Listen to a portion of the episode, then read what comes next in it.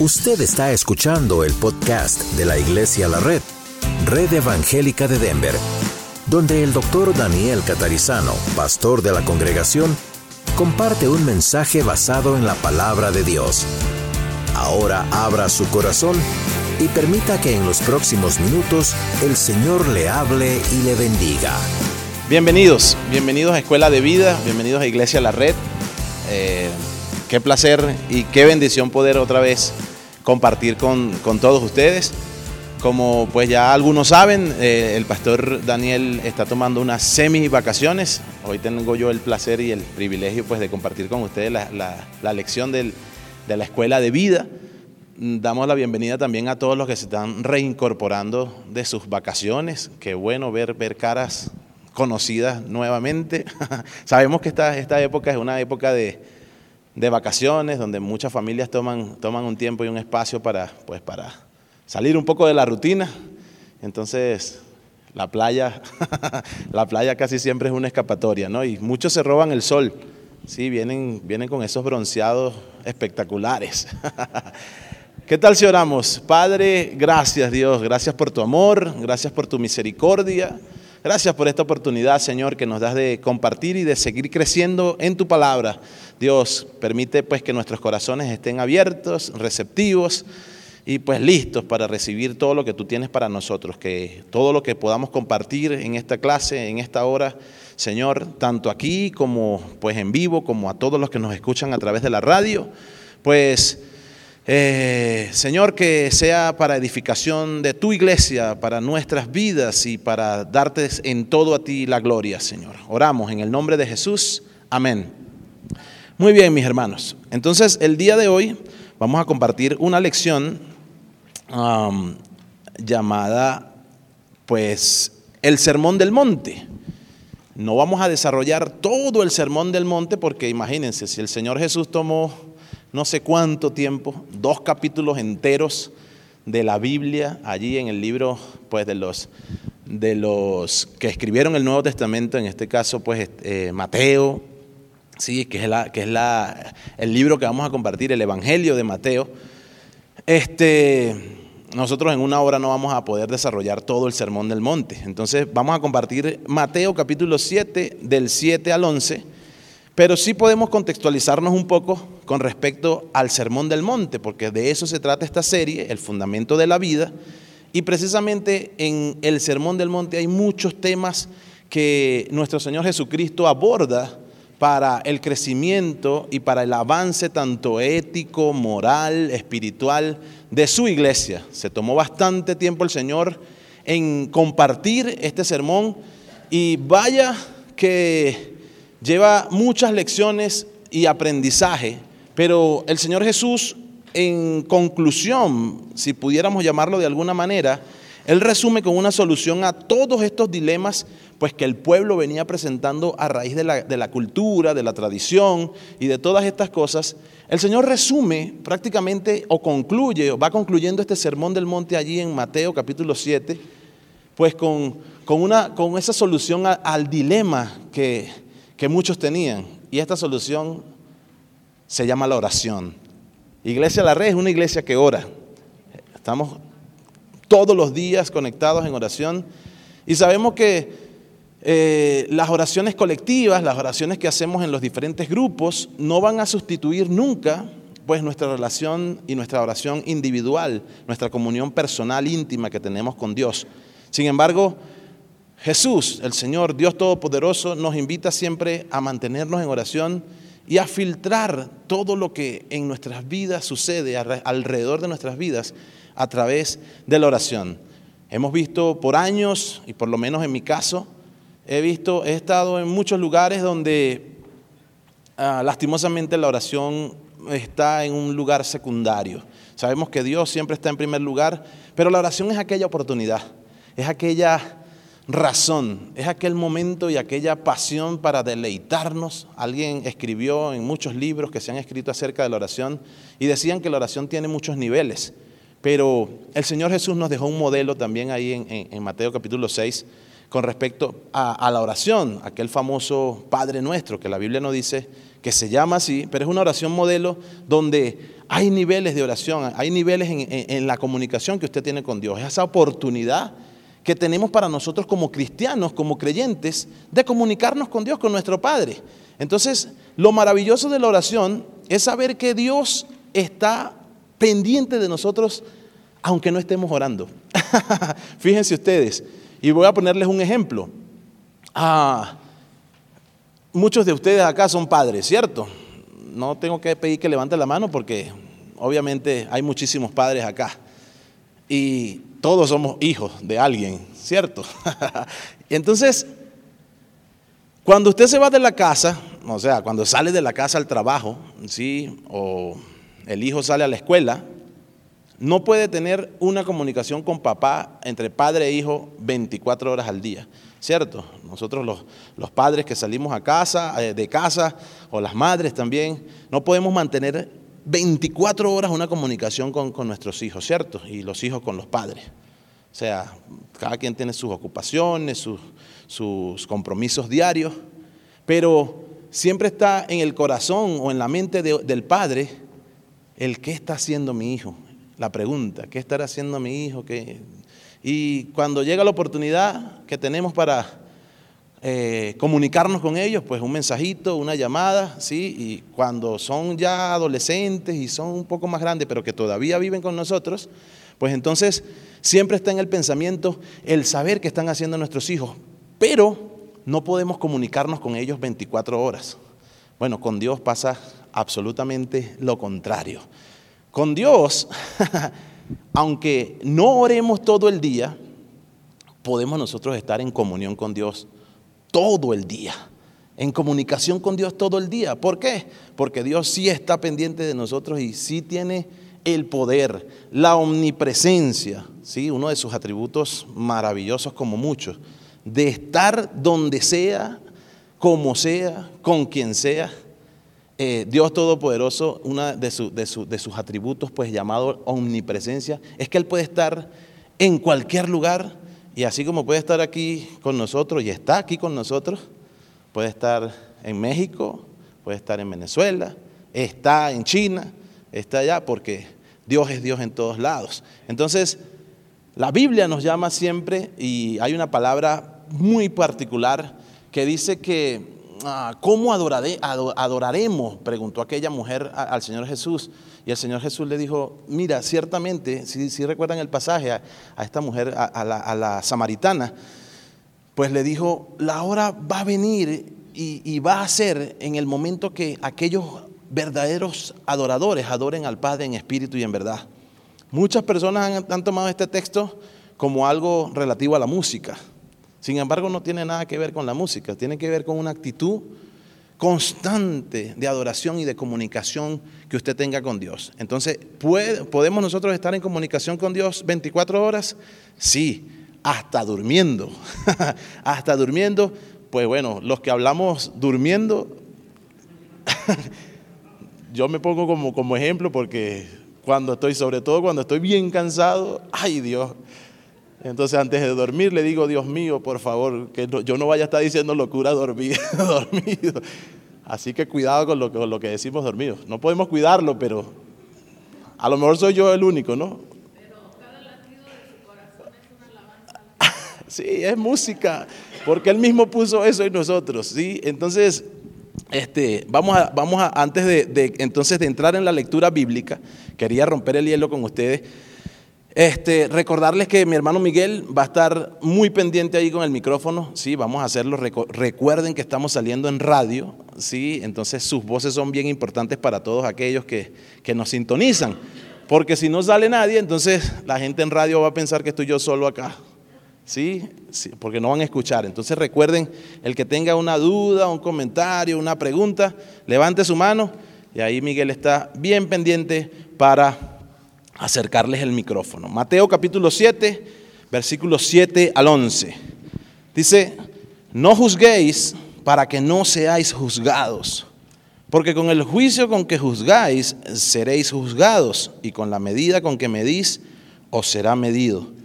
¿Y por qué miras la paja o por qué miras la paja que está en el ojo de tu hermano y no echas de ver la viga que está en tu propio ojo?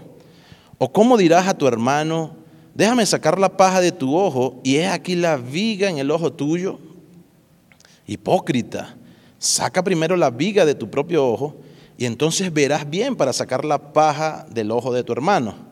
No deis los santos a los perros, ni echéis vuestras perlas delante de los cerdos, no sea que la pisoteen y se vuelvan y os despedacen. ¿Por qué leo este, este, este, este, este pasaje? ¿Por qué estoy leyendo Mateo capítulo 7, versículos 1 al 6? Cuando nuestra clase está basada en Mateo 7, del 7 al 11. Porque tenemos que contextualizar por qué el Señor hace como una pausa luego de, este, de todo lo que viene. Y si usted sigue leyendo para atrás, va a leer, va, a encontrar en el capítulo 6 ah, sugerencias éticas, sugerencias morales, mandamientos, va usted a escuchar mandamientos. Entonces, Jesús, como les dije al principio, está concluyendo este gran sermón, un sermón histórico, un tiempo histórico que se tomó el Señor con muchas personas reunidas alrededor de un monte para enseñarles acerca de muchas cosas que nosotros los cristianos teníamos que, aprender y tenemos que aprender y tenemos que poner en práctica. Entonces fíjese que ya entrando al tipo de, a, este, a este contexto del versículo 7 que vamos, que vamos a compartir, ya no lo hace como una sugerencia, sino como un imperativo, como un mandato. Entonces, Versículo 7 dice, pedid y se os dará, buscad y hallaréis, llamad y se os abrirá, porque todo aquel que pide, recibe, y el que busca, halla, y al que llama, se le abrirá. ¿Qué hombre hay de vosotros que si su hijo le pide pan, le dará una piedra? ¿O si le pide un pescado, le dará una serpiente? Pues si vosotros siendo malos sabéis dar buenas dádivas a vuestros hijos, ¿Cuánto más vuestro Padre que está en los cielos dará buenas cosas a los que le pidan? Así que todas las cosas, versículo 12, que, que, queráis que los hombres hagan con vosotros, así también haced vosotros con ellos, porque esto es la ley, es la ley y los profetas. Entonces, hermanos amados, Fíjense ustedes que después de un largo sermón el Señor concluye con la importancia de la oración. Y es que la oración va a ser algo necesario en la vida de un creyente. Un cristiano que no ora es como, mm, puedo yo resumir sin tanta matemática, que no es cristiano. un cristiano que no ora y diga, yo no sé orar. El Espíritu Santo nos enseña a orar. La palabra de Dios, la máxima autoridad de Dios dejada en nuestras manos, nos enseña a orar.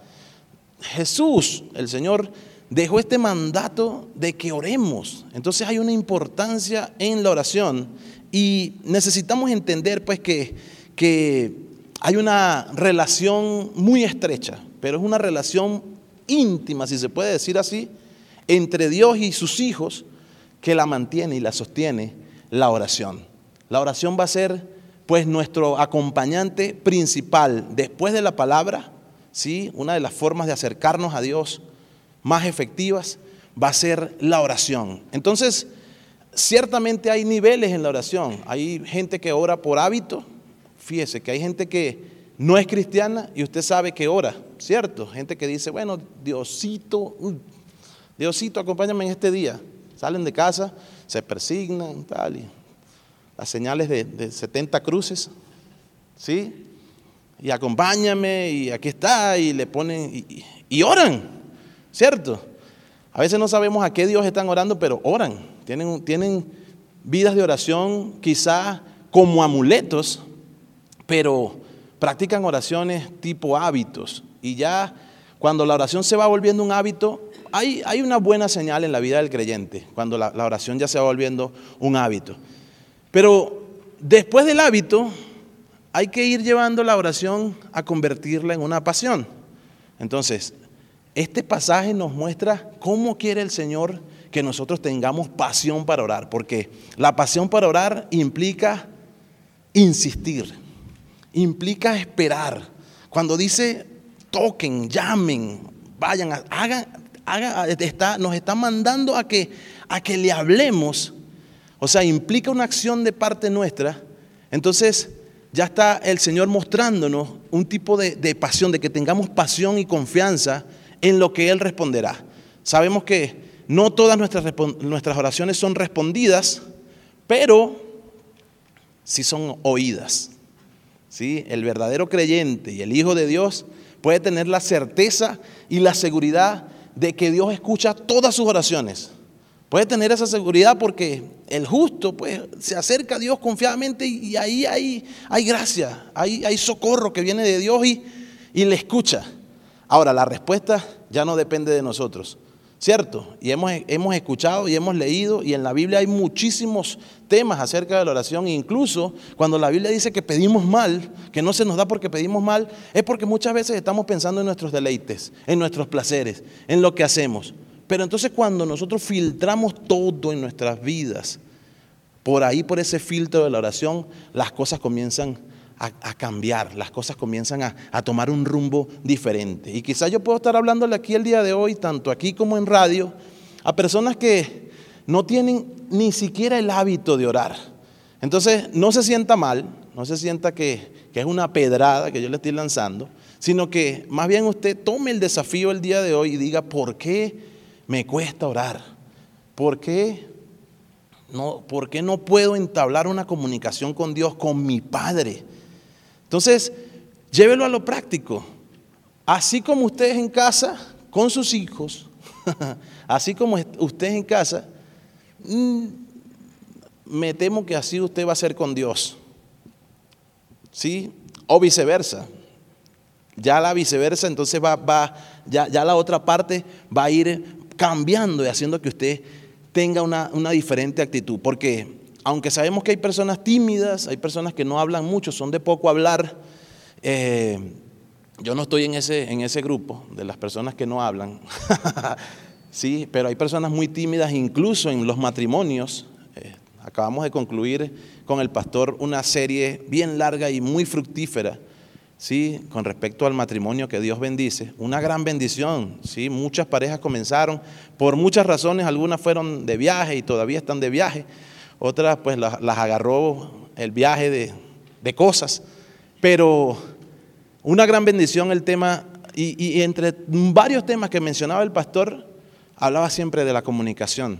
La comunicación va a ser importantísima. Entonces, si usted en su familia no habla, si usted en su familia no, y no me venga a decir, no, pero es que soy, mi esposo es mudo o mi esposa es muda. Hay, existen varios métodos para nosotros poder desarrollar comunicación.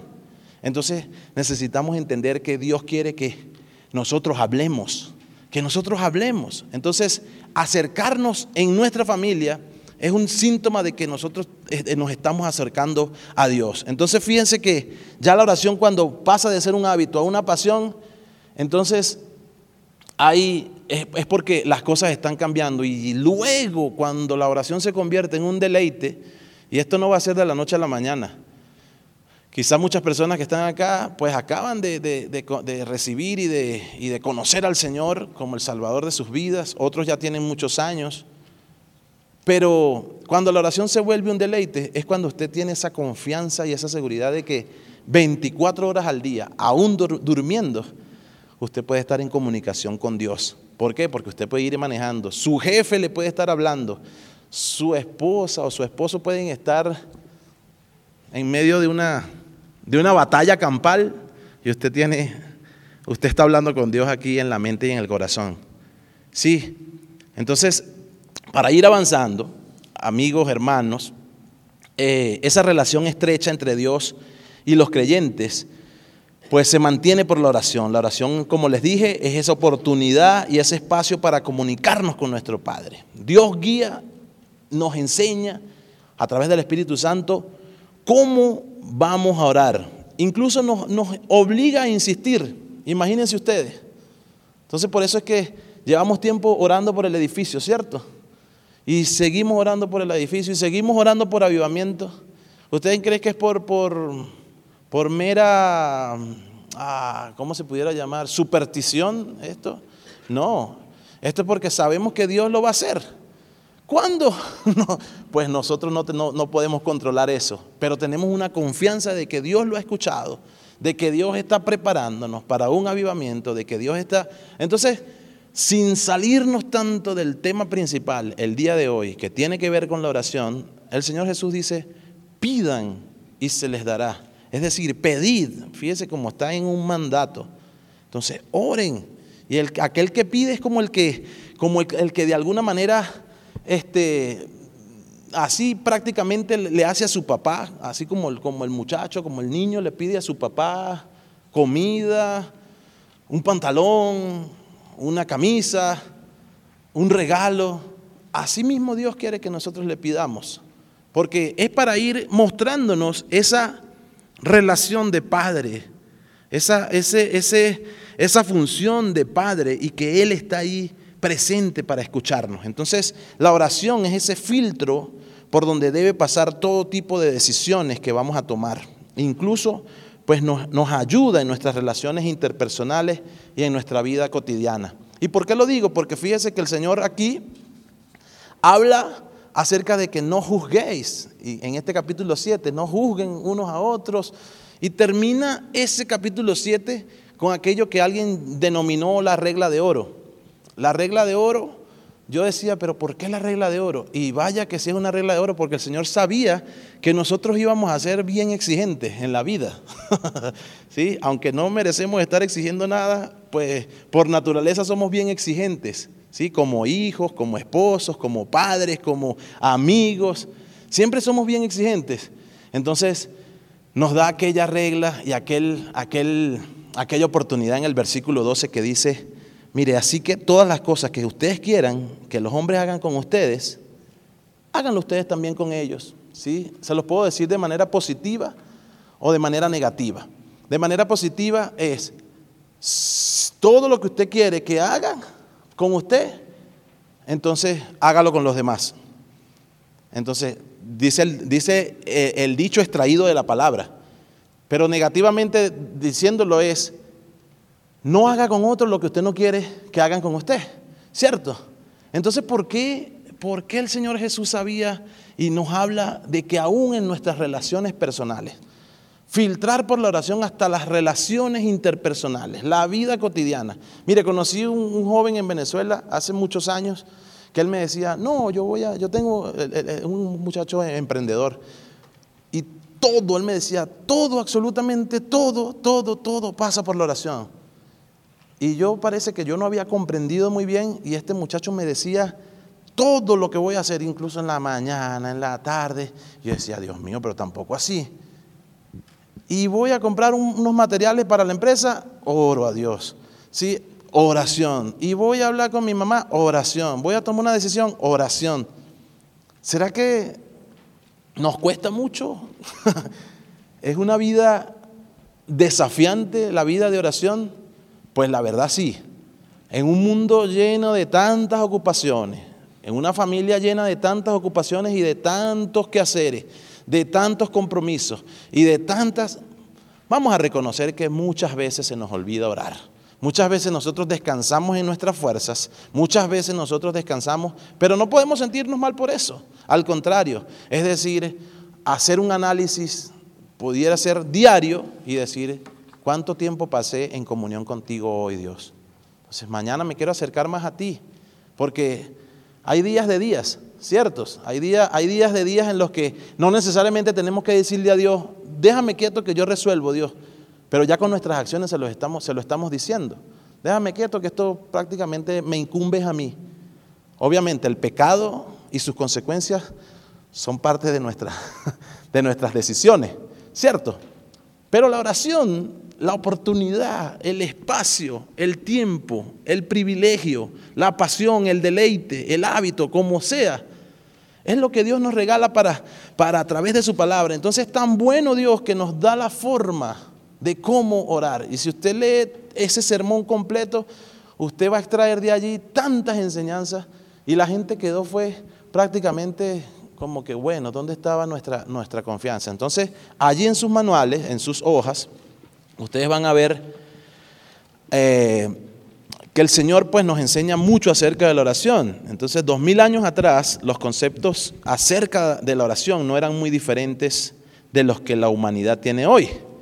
Entonces fíjense ustedes, pedir cualquier cosa que uno quiera a un Dios que tiene la obligación de responder exactamente como pedimos.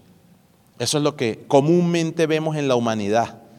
Y la gente por cábala, por superstición, incluso cristianos dicen, no, Dios me va a responder, sí, Él va a responder y parece que le dan órdenes a Dios y Dios tiene que responder todo lo que se pide, ¿cierto? Entonces, no han cambiado mucho las cosas con respecto a ese tiempo del Señor Jesús y ese contexto.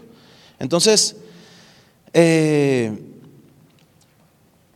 aún en el momento que queremos recibirlo, y algo que refuerza ese concepto errado de la oración es lo que se enseña en algunas iglesias, precisamente malinterpretando el texto de Mateo capítulo 7. Entonces, en primer lugar, necesitamos reconocer o recordar a qué Dios nosotros adoramos, a qué Dios nosotros servimos, a qué Dios nosotros amamos y en qué Dios o en cuál Dios nosotros creímos. Y ahí es donde va, va ahí va a tomar sentido la oración. Porque si usted está pensando, si usted tiene un concepto errado de Dios, entonces usted va a tener un concepto errado de la oración. Entonces, para nosotros poder entender el contexto de este pasaje particular, entonces necesitamos ver todo, ¿sí? Porque alguien dijo, pues, un texto sacado de contexto es un pretexto, ¿cierto? Entonces, entender todo el contexto. Entonces, fíjense, el Señor viene, pero con pura flecha, Señor Jesús en ese sermón no fue a, perder tiempo. Es más, de hecho, el Señor Jesús nunca perdió tiempo. Siempre aprovechó cada oportunidad, cada detalle, cada espacio, cada encuentro para mostrar a un Dios poderoso, mostrar a su Padre poderoso y mostrarlo como una oportunidad para que la gente aprendiera y conociera pues el poder de Dios. Entonces, hoy tenemos esa misma oportunidad, porque el Señor Jesús, aunque no está, no pasa físicamente por acá, ¿cierto?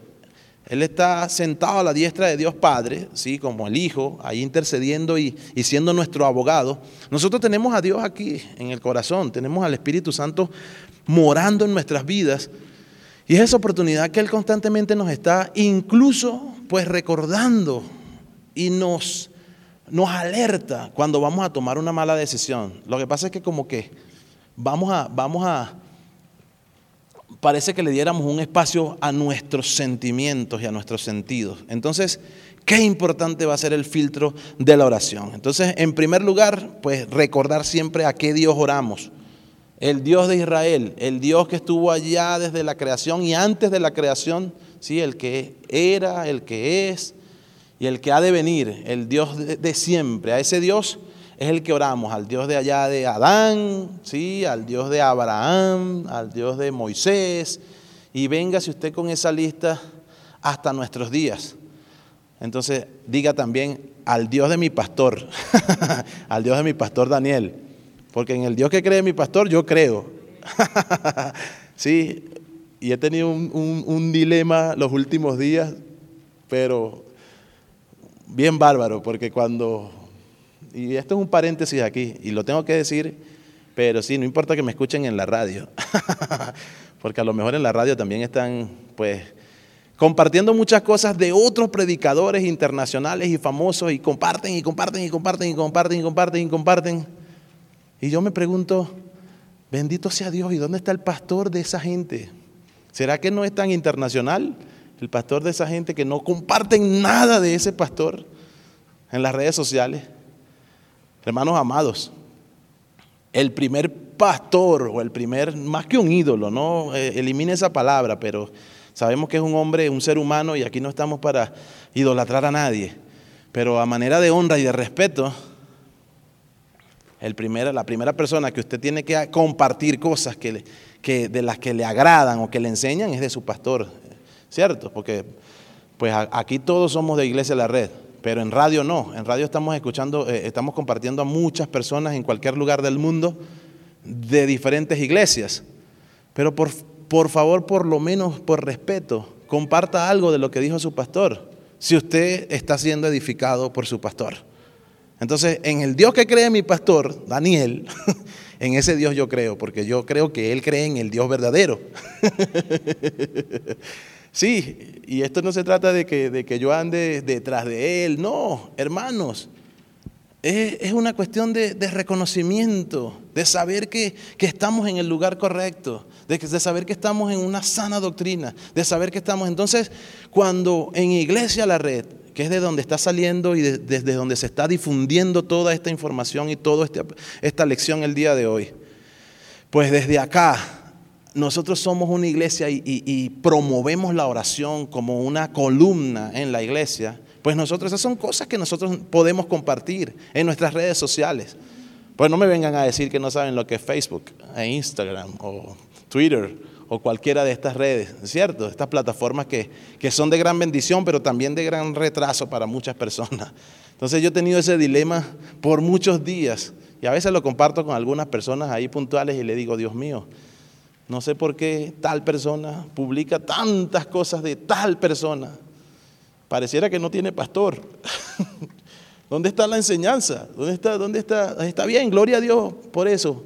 Pero ¿en qué tiempo puedes escuchar tantas cosas de otra persona? Entonces, saber a qué Dios oramos va a, a ir alineado y pegado a lo que nosotros creemos como iglesia a lo que nosotros creemos como iglesia. Entonces la obediencia, y hay muchos factores que nos van a, que nos van a ayudar en cuanto a, a saber a qué Dios oramos. Entonces, ¿cómo saber a qué Dios oramos? Entonces hay que entender la Biblia, entender la palabra.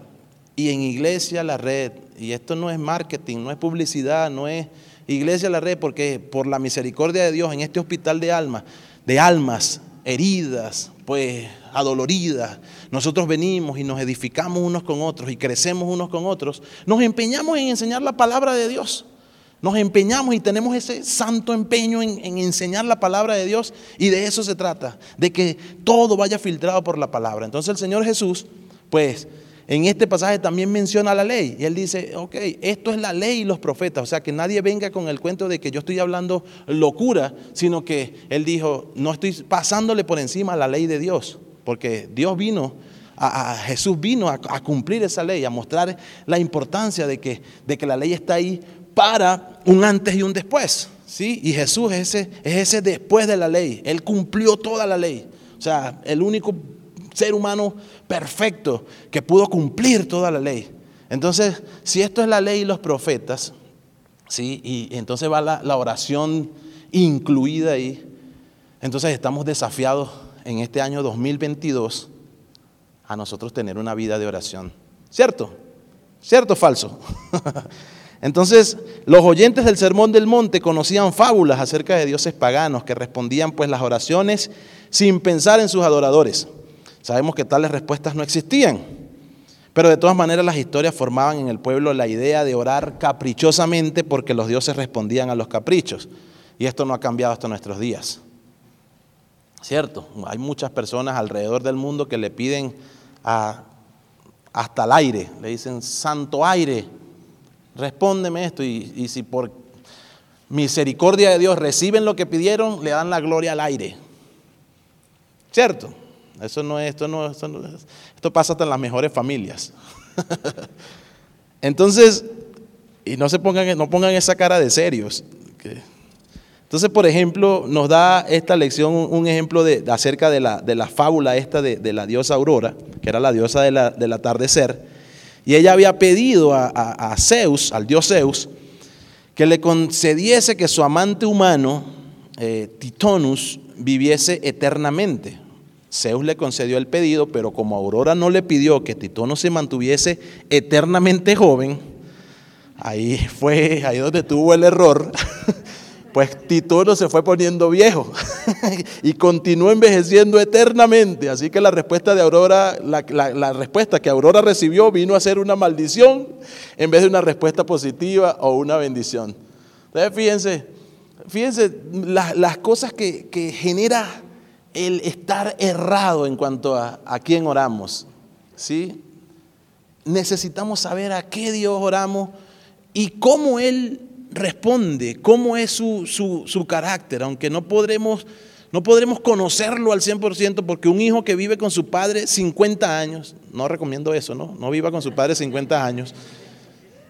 Sí, por favor, si quieren eliminen, no, no, mentira. Entonces, Pero un hijo que vive con 50, 50 años con su padre no lo va a poder conocer a, plenitud. Incluso los matrimonios que tienen muchos años juntos no se conocen al 100%. Ya los que tienen, este, que llegan a los años de, yo no sé cómo es después de oro, las bodas de oro son de 50 años, ¿no? Bueno, hay unos que, pues que ya tienen bodas de, de no sé, de platino, de, de, diamante, sí, eh, maravillosos matrimonios que nos enseñan 70 años de casados, 60 años de casados.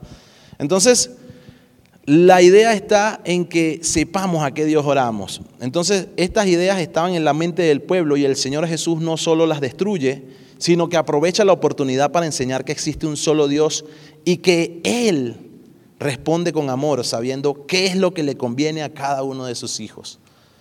Entonces, todo esto va cobrando sentido. Entonces cuando usted dice, ok, ¿por qué? ¿Y por qué? Sí, hágase esa pregunta, Dios, ¿por qué no me ha respondido? Entonces Dios vaya a la soberanía, pero también a la voluntad y al propósito que Dios tiene con usted y conmigo. ¿sí?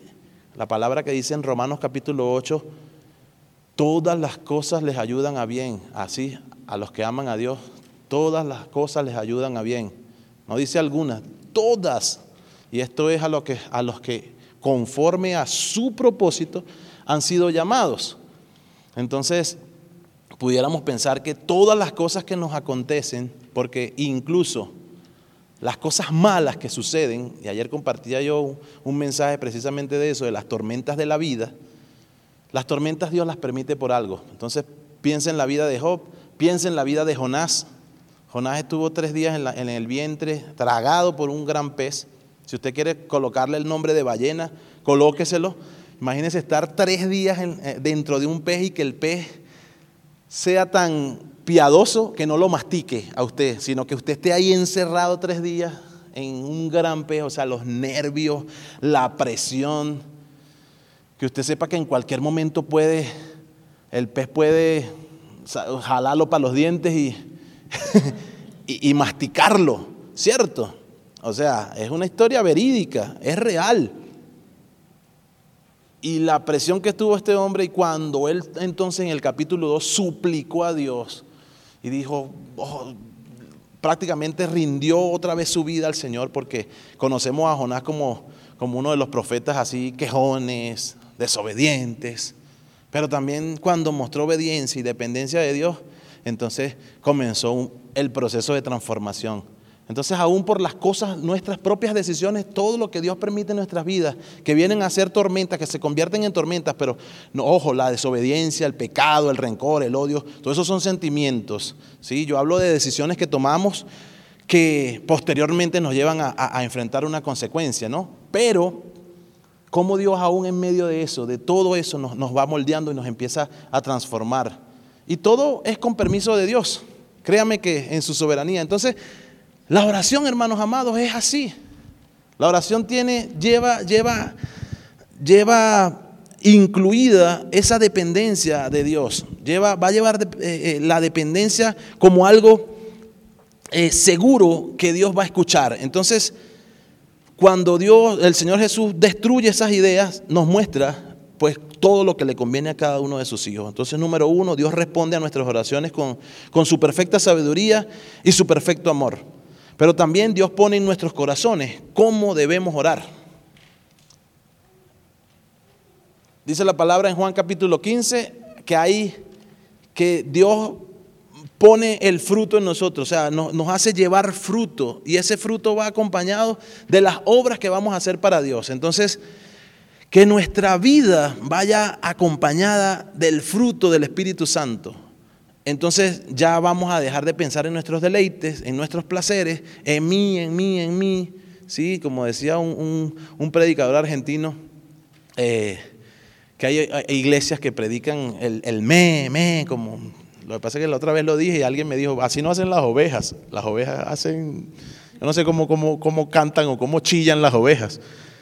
Pero yo decía, bueno, si no es una oveja, es, es la comparación que hace Dios con, nosotros, ¿no? No porque seamos animales, sino porque somos a veces muy desorientados en la vida. Y sin Él estamos perdidos, sin Él, sin el pastor, sin Jesús el buen pastor en nuestras vidas estamos prácticamente perdidos. ¿Cierto? Entonces, e, esa iglesia, decía este predicador, que la, la, gente se acostumbra a orar es, me das un carro, me das una casa, me, me. ¿Qué animal es ese? Me, me, me das un trabajo, me das, y todo es me das, me das, me das. Estamos en un contexto donde dice eh, la palabra pedid y se os dará. Pero ustedes creen que es para pedir un carro. No es para pedir un carro, hermanos, es para la actitud que tenemos al orar. Es la actitud que tenemos, la pasión. Entonces fíjense que lo hace como un mandato. Entonces no solo dice pidan y se os dará, sino que busquen y van a hallar. Es como el que va, llega a una puerta oh, y, todo lo que usted piense eh, con, relación a Dios, al Señor Jesucristo, imagíneselo como una puerta, porque Él es la puerta. Él es la puerta a la salvación, Él es la puerta al cielo, Él es la puerta pues a la vida eterna, ¿cierto? Y Él lo dice en la palabra, yo soy la puerta. Sí, entonces imagínese la puerta y usted llega y toca y es más, le da pena tocar, solamente llame a la puerta. Y dice en Apocalipsis 3:20, aunque en otro contexto, sí, que yo estoy a la puerta y llamo y el que abre, entonces Jesús ni siquiera, ni siquiera muchas veces va, va va a, pedir que usted reviente la puerta, sino que simplemente usted tenga una actitud de dependencia, de que usted está buscándolo a Él en oración. Entonces no trata, y, muchas, muchas veces nos equivocamos cuando nos, habla la palabra y, interpretamos mal el, creer que Dios dice, pidan y se los dará. Porque así entonces sería, oh, qué fácil. Entonces voy a pedir todo lo que quiera. ¿Sí? Voy a pedir todo lo que quiere y lo primero que viene a la mente es cosas materiales. Dinero, bienes y esto, y salud. Quiero salud eterna. Pero si va a pedir salud eterna, acuérdese de pedir también juventud eterna. si, si, Dios le diera ese, si Dios fuera así como esos genios de, de las ficciones y de las películas que pide un deseo, lo que quieras y te lo voy a conceder, pida bien, pida bien porque entonces si no le va a pasar como a Aurora. ¿sí? Aurora pidió mal. Y entonces ya, ya el, gran éxtasis al dios Zeus, la gran ah, respuesta, se convirtió en algo que no, que no estaba en su corazón y ya no podía revertir, pues, ¿entiende? Entonces, es la actitud que nosotros tengamos al orar, al orar. Entonces, ¿es importante la oración en la vida de un creyente? Sí es importante. Entonces voy a hacer una pequeña pausa aquí y si alguien tiene preguntas, comentarios, algo, hermano Luis, allí, Miguel. Amén, qué importante es tener este tipo de, de mensaje, de estudio, porque en alguna ocasión allá en el, en el país donde venimos, un hermano muy cristiano, por cierto, bueno, solamente que estaba interpretando, interpretó mal la palabra de Dios. Y él tenía, creo que tenía tres hijos. Entonces él oró, ayunó durante varios tiempos y tenía mucha fe en esto, en que Dios le iba a conceder. Eh, y bueno, pues su esposa se embarazó, él estaba pidiendo por una hija y desafortunadamente le vino otro hijo, otro varón. Y de ahí fue un momento en que dijo, bueno, entonces al Dios que estoy orando, no, no es lo correcto porque aquí el Señor me está diciendo esto. Pero qué importante es tener este tipo de temas porque, eh, bueno, nos estamos brincando a lo que es la voluntad de Dios, el atributo, ¿verdad?, que, que esto conlleva. Y bueno, es importante pedir y saber pedir, pero también saber qué es lo que Dios nos va a responder. Gracias, hermano. Muchas gracias, hermano Luis. Y es así, de eso se trata, de, de entender que Dios es un Dios de amor, pero Dios tiene que recordar que en el amor también va la justicia y van entrelazados esas dos palabras, la justicia y el amor. Entonces, cuando entendemos que Dios es un Dios de amor y es un Dios de justicia, sí, entonces podemos, podemos, vamos a tratar de hacer una subdivisión imaginaria. Entonces ponemos amor aquí, entonces todo lo que conlleva amor, amor, misericordia, compasión, todo. ¿cierto? Entonces por aquí ponemos justicia, ley, estricto, Sí, vamos, entonces ya, ya, ya, ya partimos esas dos palabras y ya más o menos. Entonces imagínense ustedes cómo hace Dios, cómo hace Dios y cómo es tan sabio, cómo se evitó tantos problemas con nosotros porque íbamos a ser bien exigentes, ¿sí? Aún siendo cristianos. Nosotros íbamos a ser bien exigentes. bueno, pero es que si tú eres mi padre, pues yo quiero que tú me des eso y yo quiero que me lo des. Y él se evitó, él evitó, él, dijo, no, ven acá, eh, la, ahí hablé como dominicano. Ah, este, la justicia es un atributo que no puede saltar Dios. Entonces, hay muchas cosas en nuestra vida que nosotros venimos haciendo desde hace muchos años que pensamos que están bien, hermanos amados. Y por la misericordia de Dios es que nosotros hoy no estamos consumidos, no estamos destruidos. Porque es más, sin hacer nada ya estábamos destruidos. Pero esa gracia eterna y maravillosa es la que nos tiene aquí el día de hoy respirando. Pero el pecado, hermanos, el principal enemigo del ser humano y de Dios, el pecado, o sea, las acciones que conllevan pecado, todo lo que implica pecado, va a tener una consecuencia. Y muchas veces, incluso, va a repercutir en lo que supuestamente el amor de Dios debería entonces este, pues respondernos a nuestras oraciones. Y claro está, y cierto está que donde abundó el pecado, sobreabundó la gracia, dice la palabra. Pero eso no es que Dios le gusta el pecado. No implica que Dios ama el pecado o que ama al pecador, como dicen por ahí. Pues sí, ama a la persona, pero no al pecado. Y pues si la persona es el pecador, vamos a decir que sí lo ama. Pero hay ciertas ciertas cosas que no podemos, no podemos nosotros saltar de Dios en su, en su perfecta soberanía, en su perfecto amor. Dios es justo. Entonces, ¿qué cosas pueden retrasar en su vida si usted hace, este, mire, lo que pasa es que nos gusta compartir las lecciones de manera práctica. Entonces vaya usted a la práctica. Si usted está yendo al colegio o está estudiando cualquier cosa, ¿sí? váyalo desde allá, desde vamos a ponerle desde secundaria, desde high school, hasta un seminario que usted esté haciendo el día de hoy como adulto. Bien, cualquier tipo de seminario, lo que usted esté estudiando. Si usted le mandan una tarea y le dicen, esta tarea es para la casa y va a tener una evaluación y esta, esta tarea de 10 puntos, si usted trae la tarea, va, va, esa tarea solamente vale 5 puntos. Su asistencia va a tener 5 puntos, o sea, son los 10 puntos. ¿Qué pasa si usted no lleva la tarea? En, vez de sacar 10, va a sacar 5. Entonces imagínese usted que para aprobar el curso, entonces usted tenía que sacar 10 en esa materia.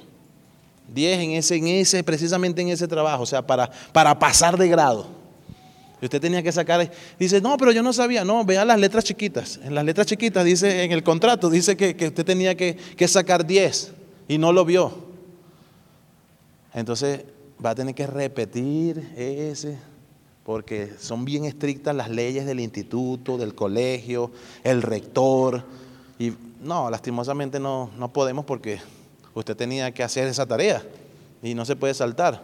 Entonces usted va y vuelve a pagar o vuelve a ir y el tiempo otra vez. Y esta vez créame que lo primero que va a hacer es la tarea. ¿Cierto? Lo primero que va a hacer es la tarea para entregar y pasar. Hermanos, así es la vida en Cristo Jesús.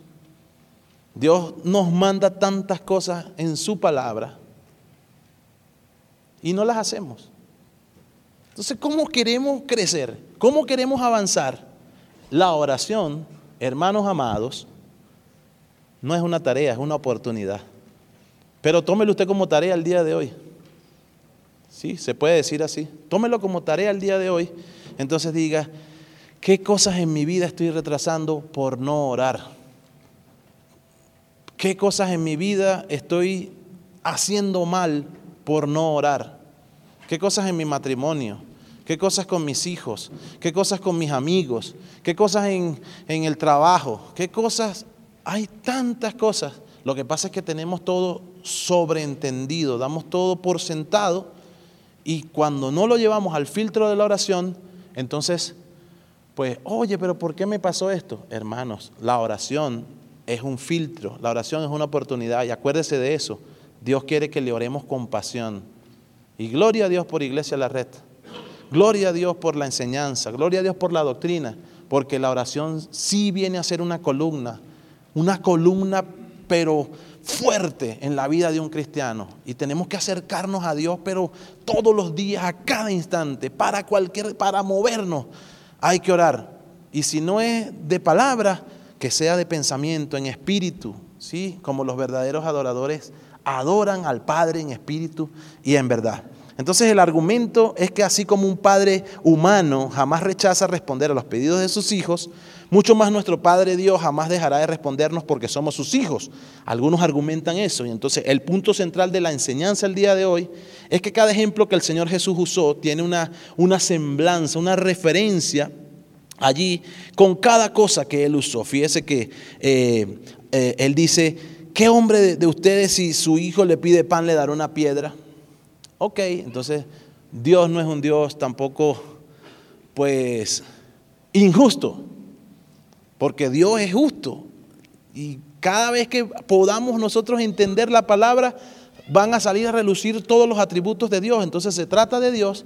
Él mismo nos enseña a orar a través del Espíritu Santo. Nosotros oramos y descansamos en Él, esperamos en Él. Y pues Él se encarga de responder. ¿Cierto? Él se encarga de responder. No se trata de nosotros, pero ¿cuál es nuestra parte? Entonces entender que Dios en ese amor de Padre, pero también con justicia, Él no va a pasar por alto las cosas que son parte de nuestras decisiones, parte de nuestras decisiones. Y los pecados muchas veces, bueno, siempre tienen consecuencias. Muchas veces Dios tiene misericordia y dice, no, este, este hijo mío no va a aguantar esa consecuencia tan bárbara, yo se la voy a a aplacar un poco, por parafrasearlo de alguna manera. Porque si, si fuese, si cayera todo el peso de la ley sobre cada pecado, uy, con solo, con solo un pecado de pensamiento nos desaparece, nos desaparece de, de la faz del plano en el que estamos. Bien, entonces por último, tenemos que aprender que de acuerdo al texto original, las palabras pedir y buscar fueron escritas en presentes imperativos, es decir, en mandatos. Significan sigue pidiendo, ¿cierto? Y sigue buscando. El Señor nos está diciendo en esta tarde, en este día, cualquier hora que usted esté escuchando también ahí en la radio, pues que debemos persistir en la oración y nunca desanimarnos de seguir orando. Esto produce un test, así algo como una prueba de nuestra sinceridad en lo que pedimos y además nos ayuda a determinar si lo que pedimos es lo correcto. Entonces que nuestras oraciones vayan alineadas a lo que el Espíritu Santo nos está mostrando. Y, y, el Espíritu Santo nos va a mostrar cuando filtramos por la palabra. Y entonces todo tiene una razón de ser. No es por arte de magia, no es por meras revelaciones, aunque no estoy en contra de las meras revelaciones, sabemos que ya no hay más palabra que se pueda revelar porque ya todo fue revelado, pero es más fácil nosotros irnos por, por la vía correcta.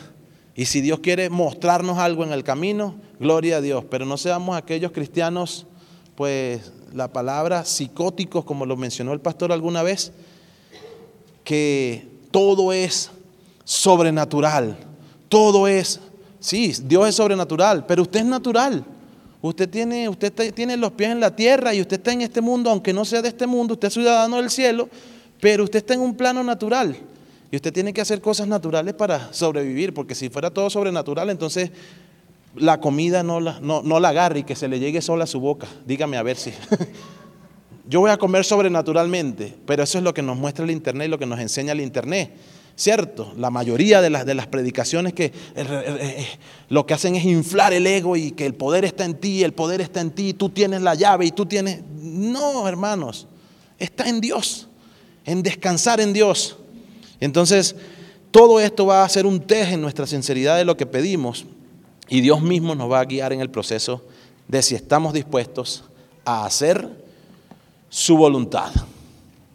¿Se entiende? Preguntas. Preguntas, mis hermanos. Alguien que tenga una pregunta, un comentario. En la, ajá, por aquí tenemos dos. Ah, yo creo que a veces nosotros hemos cometemos el error de querer humanizar a Dios. Queremos que Él funcione como funcionamos nosotros como padres, que si mi hijo me pide algo y me hace un berrinche, eh, yo voy y se lo doy porque yo no quiero que el niño haga el berrinche. Y no nos damos cuenta que Dios es inconmovible. Y cuando Él dice esto es no, esto es no. Y creo que otro aspecto sería estudiar los atributos de Él para no cometer el error de querer ordenar a Dios o de querer que Él me conteste cuando yo digo, porque olvidamos su soberanía, que Él lo hace cuando Él quiere, a quien Él quiere y como Él quiere. No es como nosotros queramos y a Él no lo podemos controlar de ninguna manera cuando Mm, hablamos de los atributos, hablamos muy por encima, pero si nos metemos a estudiarnos, nos, vamos a, nos va a ayudar a poder orar de una manera que sea de acuerdo a la voluntad de Dios, no a mis propósitos, sino con los propósitos de Dios. Muy bien, hermana. Y fíjese que precisamente hablábamos de eso cuando mencionamos saber a qué Dios oramos. Y para saber a qué Dios oramos necesitamos conocerlo. ¿Y cómo conocemos a Dios? Ciertamente a través de la palabra y también en oración. Entonces, hay muchas cosas que nos van a, enseñar a conocer a Dios. La iglesia también es una forma importantísima de conocer a Dios, porque es lo que Él dejó establecido para que nosotros pues nos, nos estimuláramos, nos enseñáramos unos con otros y aprendamos de Él, porque de Él se trata. Entonces, siempre recordar que un buen libro está bien, pero no puede sustituir la Biblia. Vamos a conocer a Dios cuando profundizamos. Ciertamente los comentarios, los, biblios, los, libros, perdón, todo esto nos van a ayudar y a conocer parte de, historias, de todos los, los temas de quizá apologética y pues todo lo que implica el estudio y la exégesis que hagamos con cada texto. Y sí va a ser importante conocer a Dios. Con respecto a, su comentario también de, nuestros hijos, que usted mencionó, que muchas veces nosotros queremos y cometemos el error como padres de decir, eh, mi hijo no va, a sufrir como yo sufrí. Ah, yo, no, quiero que mi hijo pase lo que yo pasé. Es, un error garrafal el pensar de esa manera porque entonces no estamos criando bien a nuestros hijos. Ciertamente podemos enseñarles algunas cosas que no queremos que pasen, pero ellos van a cometer sus propios errores, porque les dije que no podemos controlarlos 24 horas al día. Ellos van a tener que tener sus experiencias con Dios, sus experiencias, sus encuentros con Dios personales, y, van a, de ahí van a crecer y tener su, relación íntima con el Señor. Aarón. Eh, no, bueno, simplemente un comentario que va muy de la mano a lo que había dicho el hermano Luis y la hermana, ¿verdad? Este que es cierto, bueno, no solamente es importante el orar, sino también saber cómo orar, o sea, siempre recordar que Dios es soberano y que pues ahora sí que su voluntad es la que va a ser hecha, ¿no? O sea, como, como usted decía, este, que a veces no respondía a esas oraciones porque no saben cómo pedirnos. Siempre eh, nosotros podemos pedir, pero de acuerdo a la voluntad de Dios. ¿no? Nosotros se supone que vamos en torno a la voluntad de Dios y no al contrario, ¿no? como por ejemplo el ejemplo que usted ponía ahí con las personas que a veces que Diosito y esto, ¿no? y como que quieren mover a Dios a su voluntad. ¿no? En realidad la oración no es algo para cambiar la voluntad de Dios, sino al contrario, ¿no? para cambiar nuestra voluntad a la voluntad de Dios, ¿no? a los planes de Dios. Y pues por ahí se, eh, es, es, importante conocer la Biblia también porque por ahí se, se, se escucha muchas personas, por ejemplo, había esta una cantante cristiana, ¿no? Que inclusive dijo, no aceptamos un no como respuesta. Y o sea, digo, o sea que no sé, qué, ofensa para Dios, ¿no? Y al último no se cumplió lo que ella había pedido, ¿no? Entonces es, bastante importante esto, el saber que Dios, que dejemos ser a Dios, pues Dios, ¿no? Y no nosotros queremos poner en el lugar de Dios en esto. Gracias, Aarón. Sí, ciertamente Dios responde, hermanos amados, de tres maneras. Oh, no se, no se asombren. Sí, esas tres maneras son sencillas. Y es que la vida cristiana sea práctica, hermanos. Sí, ciertamente Dios es sobrenatural y poderoso y Él, mire, el creador del cielo y la tierra, dice la palabra que Él, él formó las galaxias en su palmo, que mira, que pesa los montes, todas las montañas las pesa así en, en una balanza. Imagínense ustedes la grandeza de Dios. Pero que llevemos esa grandeza, ¿sí? porque Él habita en las alturas, pero también en un corazón contrito y humillado, en el que se humilla, en el humilde de corazón. Entonces pensemos y recordemos que Dios dice sí, Dios dice no, y Dios dice, wait, ¿cierto? Que esperes, espere que no es su tiempo. Y entonces en ese proceso de espera, el Espíritu Santo que está en nuestras vidas manifieste el fruto de su poder a través de la paciencia, que es, un, que es una manifestación de ese fruto, Gálatas capítulo 5, entonces, y podamos entonces esperar con paciencia, ¿sí? No es redundancia, esperar con paciencia, ¿sí? En algunos casos dice correr con paciencia. Por aquí tenemos otra, Miguel, ¿sí? Como correr con paciencia la carrera de la fe. Sí, hermano, yo quiero opinar que afortunadamente hemos llegado a los pies de Cristo.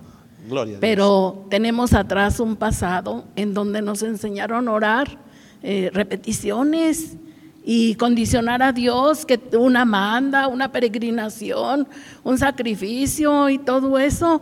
Entonces necesitamos urgentemente romper el molde del pasado para tener esa relación, porque antes teníamos una religión que seguir. Entonces eso es muy importante. Muchísimas y gracias a Dios hemos venido al Dios vivo y verdadero. Gloria a Dios, hermana. Gloria a Dios. Muy importante, sí, porque las cosas no han cambiado mucho. Ese pasado no ha cambiado mucho a nuestro presente. La cuestión es que Dios nos ha rescatado, sí, podemos decirlo así de alguna manera, y no juzgamos ni condenamos a, al que todavía quizás esté en un error aún de doctrina y algún y quizás practicando cosas. A muchos familiares cercanos están allí todavía pues con cosas que ni, e, ni ellos mismos creen, ¿sí? pero por un tema tradicional y cultural, pues tratan de mantener ¿sí? como algo moral delante de la familia.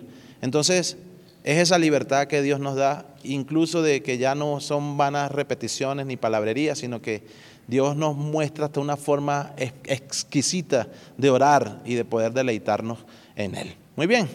Hemos, hemos, concluido, mis hermanos. ¿Tenemos uno más? Bueno, muy rápido, muy rápido, que ya estamos en el tiempo. Sí, gracias.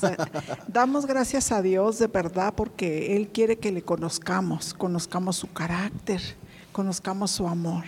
Él nos dice en, en Mateo, ¿verdad? Buscad primeramente el reino de Dios y su justicia, que Él conoce todas nuestras necesidades.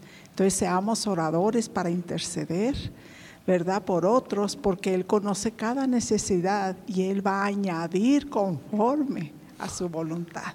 Gracias, hermana. Gracias, hermana Yolanda. Ciertamente, y esta palabra es una palabra que siempre eh, recordamos, ¿no? Mateo 6:33, y está ahí precisamente en ese contexto de esta lección que hemos hablado.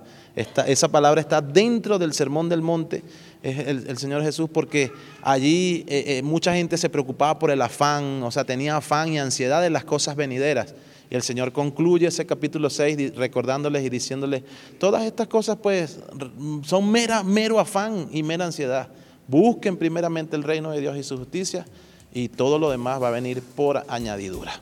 Bien, muchas bendiciones, muchas gracias y están despedidos. A todos los que están en radio también, muchas bendiciones.